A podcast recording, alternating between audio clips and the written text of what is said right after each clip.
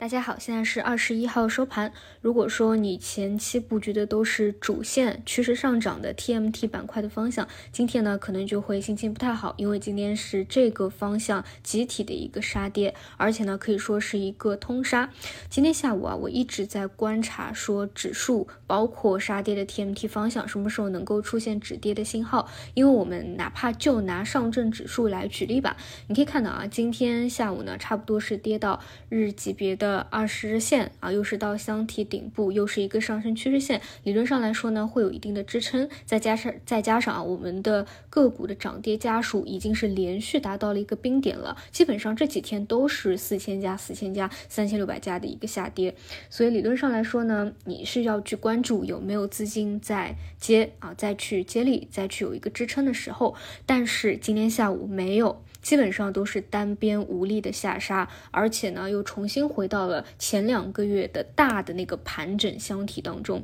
因此，就目前来看啊，整个市场是没有看到说哪里有止跌的一个信号的，这个只能留到下周再去看吧。整体来说，前两天讲过，因为现在是四月的中下旬嘛，基本上无一例外啊，这几年的四月中下旬行情都比较难做，尤其是啊四月中下旬，如果说行情还算可以的话啊，就会有尤其难做一些。再加上外资也是流出的，所以呢，对今天盘面我觉得是很大的一个冲击。所以今天中午呢，我讲的就是要控制回撤的问题啊，我是不会想到说这个位置让大家去找有没有一个机会的。因为虽然我觉得一些逻辑比较好的方向啊，无论像数字经济啊还是其他，真的跌下来跌多了，资金还是会去做承接的。但是呢，因为今天毕竟是像人工智能、芯片半导体，它都是在一个高位啊，都是涨上去一波的，然后出现一个非常明。显的一个下杀啊，我觉得这个还是先考虑风险问题，未来再去看看气温止跌以后有没有怎么样的一个反弹或者机会的一个迹象吧。但我是觉得，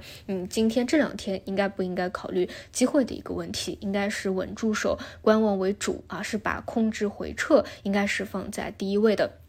那有一个比较不好的现象呢，就是今天虽然说热点板块是通杀的啊，但是呢，资金也并没有流向一些其他的之前就连续阴跌下跌的低位板块去。呃，之前呢，像 AI 高位筹码有松动的时候，资金还是会往各种低位方向去切的。比如我们之前看到有色金属啊、新能源的局部业绩比较好的方向啊，其实它会有反弹。但是今天呢，基本啊，因为指数的一个下杀恐慌。是一个通杀吧，像大金融啊、大消费啊。周期啊，这些前期活跃过一下的，基本上，你你你你，但凡拿一个板块指数来看，都把前两天那个涨幅给吞回去了。比如说，我就拿券商板块举例吧，前两天不是指数向上冲关冲了一冲嘛，像呃券商还有中字头都是有所表现发力的。但是你看啊，这么一下一百点上方的一个下来的一个杀跌，基本上把它几天那个涨幅又给吞回去了啊。所以这种方向呢，嗯，如果你没有在连续两天上涨以后做过止盈的，而是在高位追进去的话，可能就已经会产生浮亏了。就只能说这些方向都还没有起来吧，只能说是一个支线，而且。就券商不启动这一点啊，我们也可以看出，其实现在绝对没有说已经到牛市了啊，不可能说天天四千家四千家下跌的。而且呢，今天收盘以后，我去找了一个指数，就是呃，大概有多少家最近是创新低的啊？这个家数说起来，大家可能都觉得触目惊心啊，接近两千家啊，一千九百多家，就差不多两千家嘛。你看啊，我们股市里接近一半的个股都在连续的创新低，很多你翻出来，甚至都比两千九百点更低啊！你要知道。现在是多么非常变态的一个结构化的行情啊！而到了今天，就结构化比较好的、独立的啊，一九分化一的那个方向都进行了一个通杀了，肯定来说市场环境是比较弱的，也会比较难的啊，所以我觉得得再等一等，观望一下吧，千万不要跌了一天啊，你就想着非常快的